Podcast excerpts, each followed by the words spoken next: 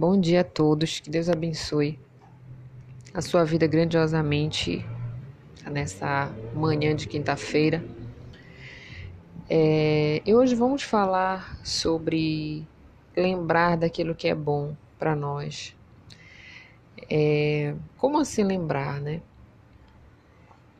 Hoje a igreja, a igreja de Deus, né? ela é o ponto ela é o lugar, o local sagrado que é, é onde nós podemos ir para lembrar, para lembrar das coisas que o mundo nos faz esquecer. Como assim? É, você, você já deve ter percebido que o mundo ele está caminhando cada vez mais para o fim, né? É, não somente assim um fim o fim mesmo do mundo, mas o, a, o fim dos, dos, dos princípios, dos valores, né, da boa palavra, da fé, do amor, todas as coisas boas que Deus fez para nós, ela está sendo, tá sendo é, degradado, né? Todo, toda aquela tudo aquilo que Deus trouxe para nós desde o princípio. E o Senhor Jesus veio para falar também, para entregar as boas novas tudo isso foi, foi se perdendo, está se perdendo cada vez mais. Né? Hoje a gente já encontra um mundo sem amor, né? sem esperança. Hoje o que move o homem é o interesse, a vaidade, é a luxúria, é o dinheiro. Né? Então, é, hoje poucas pessoas são aquelas que buscam viver na justiça, na verdade, nos bons valores, bons princípios, aqueles que buscam isso para suas famílias.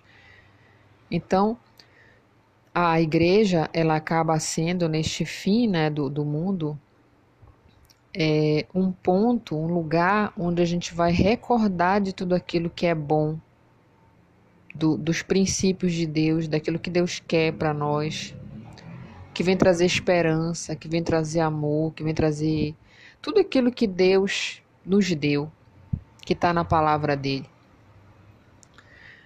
Quando você lê a palavra de Deus, você encontra lá palavras de fé, palavras de esperança, palavras de amor, palavras de libertação, de transformação, de fé mesmo verdadeira, de você acreditar que você pode mudar, que a sua vida pode mudar.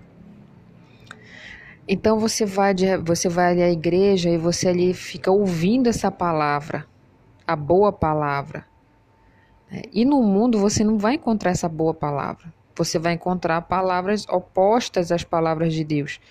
Você vai encontrar o que? Você é um perdedor, você não presta, você não vale nada, você não vai conseguir. O mundo está realmente muito competitivo, não tem como você concorrer, não tem como você ser feliz. Ele vai te dizendo: olha, muita gente não dá certo com ninguém, então você também não vai dar. Entendeu? Então, você só vai encontrar no mundo palavras negativas, palavras que vão atacar a tua fé, vão fazer muitas pessoas, e muitas pessoas creem nisso, né? Acreditar que não, não tem como ter uma vida feliz. Elas têm que se contentar com aquilo que elas estão vivendo. Né? E tem que dar graças a Deus por aquilo que vivem. E quando você vai para a igreja, você ouve a palavra de Deus, você encontra um, um discurso diferente, você vai encontrar o que que você pode sair dessa situação. Enquanto o mundo diz não, a vida é assim mesmo, né? O mundo o mundo quer nos acostumar com uma vida derrotada. Não, a vida é assim mesmo, você tem que dar graças a Deus e vive do jeito que você está vivendo aí. Né? Você vai sobrevivendo. Deus não quer que a gente sobreviva, Deus quer que a gente viva. E não é qualquer tipo de vida, é uma vida feliz. Só que o mundo está tão mal que a pessoa não, não crê mais nisso sabe? O que, que as pessoas pensam quando elas veem um, um, casal feliz, sei lá, alguém com uma vida feliz, uma vida próspera, uma vida boa, de verdade? Elas, ah, foi sorte, elas pensam logo isso, né? Foi sorte, deu certo. Ah, deu certo, olha que sortudo é fulano de tal. E aí você a pessoa acaba acreditando que não deu certo para ela, que ela é azarada, que ela que não dá certo com nada. Não, não é nada disso. Não é nada disso. Você tem a oportunidade de ter essa felicidade que você vê um outro tendo, né?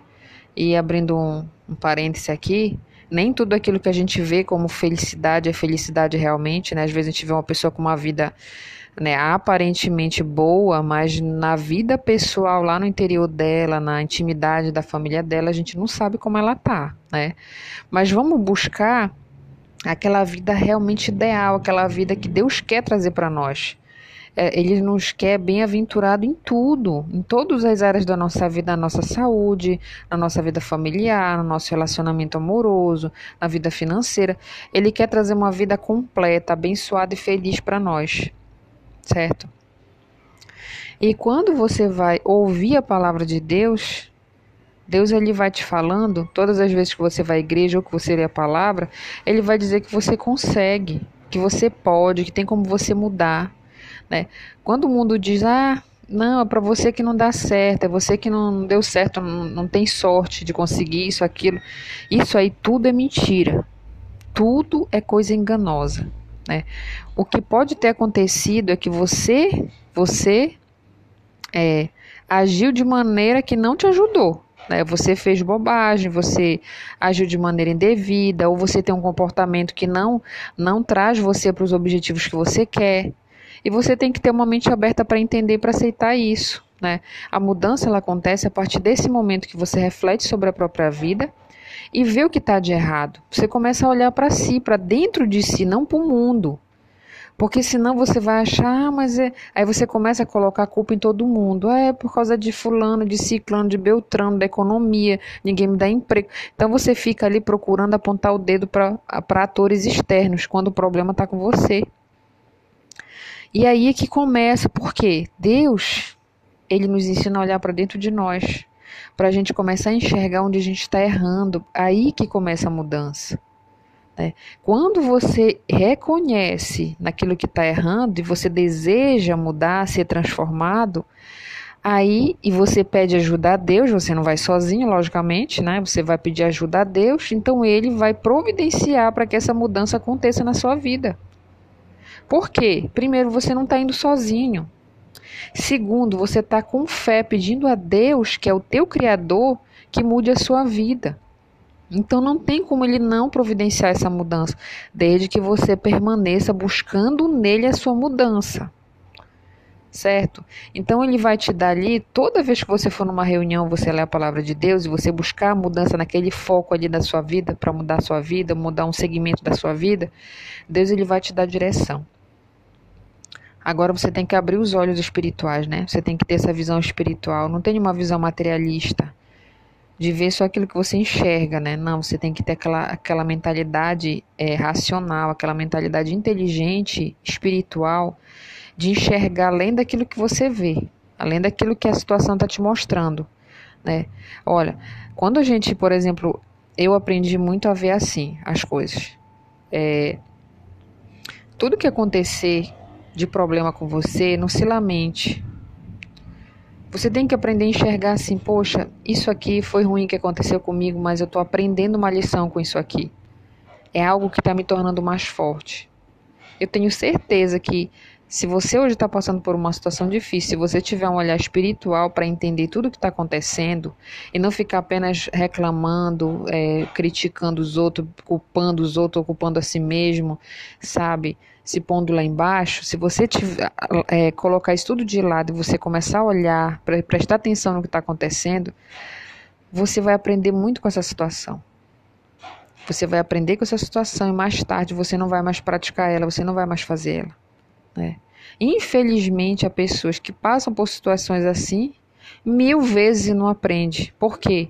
Não pega aquela situação ali como um aprendizado, sabe? Dizer assim, poxa, poxa, tô passando por uma situação muito difícil, olha só, e começa aí, aí nesse momento aproveitar para refletir, dizer, poxa, por que eu tô passando por isso?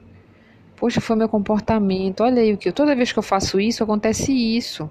Então, se a pessoa pensasse desse jeito, reflexivamente sobre o problema que está passando, futuramente ela não vai mais fazer isso porque ela não quer sofrer. É, a pessoa que não raciocina, que não pensa, ela vai ficar cometendo o mesmo erro repetidas vezes e nunca vai aprender. E vai passar o tempo e ela vai ficar sofrendo. E ela vai acreditar assim: ah, é minha vida mesmo que é assim. Eu tenho um karma na minha vida. Ah, eu sou azarada. Não é, não. É porque você não está tendo inteligência de enxergar a sua vida, de ser realmente um, um uma pessoa que, que pegou a, a vida pelas rédeas, entendeu? Não está sendo deixado levar pela maré. Não, você tem que começar a ter propriedade na sua vida, domínio. Começar a analisar, poxa, onde é que está o erro? O que, que eu estou fazendo? Sabe? Mas se a pessoa quiser o quê? Não, eu quero fazer realmente aquilo que me dá prazer, né? Porque a maioria dos, das coisas que dão errado na nossa vida, pessoal, é quando a gente quer fazer aquilo que dá prazer, né? Sem olhar para as consequências. A gente só quer ter o nosso prazer, não olha para as consequências. Geralmente, muitos desses prazeres do mundo trazem consequências ruins para a gente, problemas, infelicidade. Né? É que nem um vício do cigarro, né? A pessoa ali curte aquele, aquele cigarro ali, digamos assim, né? Uma droga, alguma coisa, se sente super bem, né? Se sente assim aéreo, se sente super bem, mas olha as consequências para o teu organismo, para a tua vida espiritual, para tudo. Então a pessoa ela tem que começar a perceber qual a reação, a reação da sua ação. O que está acontecendo depois que eu faço aquilo? E você tem que pensar, poxa, é importante para mim mudar a minha vida, é importante para mim ser feliz? É importante, eu quero ser feliz, quero ser feliz. Então vai ter coisas que você vai ter que deixar de fazer. Simples assim. Até porque, por exemplo, não adianta você ir para a igreja e você já identificou, poxa, minha vida tá assim porque eu ajo desse jeito, é meu comportamento, A, B ou C, né? Mas você não toma. Aí você pede para Deus, Senhor, me muda. Eu, eu quero que o Senhor me mude, me ajude a ser feliz e tal. Só que você não quer abandonar. Né? Por mais que você peça, mas se você não tiver a determinação, a decisão de abandonar aquilo que não presta para sua vida, Deus não vai poder fazer nada, porque tudo depende de nós. Não adianta. É, é como se fosse assim, por exemplo, é, você tem um carro e aí você pede para alguém limpar o carro. Vamos dizer que essa pessoa que está limpando o carro é, é Deus. O carro representa a tua vida. Aí Deus vai lá dar aquela limpada e você pega e joga uma lama. Essa lama são as atitudes danosas, prejudiciais, são os pecados, são os vícios, são tudo que não presta nesse mundo, que é prática de pecado, que traz mal para você, consequências erradas para você. Aí você está jogando lama ali, Deus está tentando limpar a sua vida, mas você está se sujando. O pecado é isso, você se auto-sujar, se auto-macular, se você está contra a sua mudança de vida. Aí não adianta você ir para a igreja, você ficar lá ouvindo que Deus sara, que Deus cura, que Deus pode transformar a sua vida, e realmente Ele pode. Só que, entretanto, todavia, Ele precisa também da sua ajuda. Você tem que ser o, o principal, a principal pessoa que deseja essa mudança. Então você tem que ser totalmente a seu favor, você não pode ser contra você mesmo. Mas aí, quando você decide, ah, eu quero mudar, e você começa a abandonar, decidir sobre quem você quer ser agora de verdade, você vai ter toda a ajuda de Deus. Deus vai colocar situações para te ajudar a mudar de vida. E Ele põe, pessoal. Ele põe situações. Às vezes você nem vai entender o que está acontecendo na sua vida, mas aprenda a ter os olhos espirituais, sabe? Não, se acontecer uma coisa com você, e você achar assim, mas você estando com Deus, você estando, você abandonou o pecado, você está com Deus, você está ali é, se resguardando para Deus, você está obedecendo a palavra de Deus, e aí aconteceu uma coisa difícil com você. É, muita gente, muita gente já pensa logo assim: ah, tá vendo? Eu segui a Deus, eu estou seguindo os mandamentos, aconteceu isso comigo. Não olhe desse jeito, porque às vezes isso aí que você acha que é do mal, que é ruim, que está acontecendo com você, seja uma coisa que Deus permitiu para te lapidar, para te ajudar a crescer, para te moldar. Porque a partir do momento que a gente se põe nas mãos de Deus, a gente está fazendo a vontade dele, a gente está negando a si mesmo para viver em santidade, viver uma vida correta e justa. É ele que tem o domínio da nossa vida. O que, que ele vai fazer? Ele vai começar a olhar para você e vai ver: olha, está precisando mudar isso aqui. Aí ele vai permitir uma situação para você superar aquele problema que tem dentro de você. Isso pode ser em qualquer área, pode ser na vida amorosa, pode ser na vida familiar, pode ser na vida, é, na vida financeira, pode ser em qualquer área da sua vida. Onde ele vê que tem fraqueza, como, como você está na mão dele e quer te moldar como um vaso, ele quer te fazer perfeito, ele quer te abençoar, ele quer te transformar. Então, logo, ele vai colocar coisas que vão mexer com a sua vida, mas não é para o mal, é para o bem, é para te moldar, para moldar o teu caráter, para fazer você se lapidar, para você melhorar. Então você tem que ter esse, essa visão espiritual, né? De entender, de pensar assim, antes de, de criticar, de julgar, de, de, querer abandonar a igreja, abandonar Deus, dizer que não, não funciona, você tem que pensar, peraí, mas essa situação aqui é para me fazer crescer, isso não é para o meu mal. E aí Deus vai te ajudar a sair dessa situação, porque da mesma forma que ele permitiu, ele não vai dar nada, ele não vai impor nada para você que você não possa suportar. Né? Nenhuma aprovação vai acontecer para você, para te moldar, para te ajudar, que você não possa suportar. Se ele permite certas coisas na sua vida e você está na mão dele, ele não vai deixar você cair, você se perder, você se afastar a não ser que você queira, mas você tem capacidade de suportar tudo isso.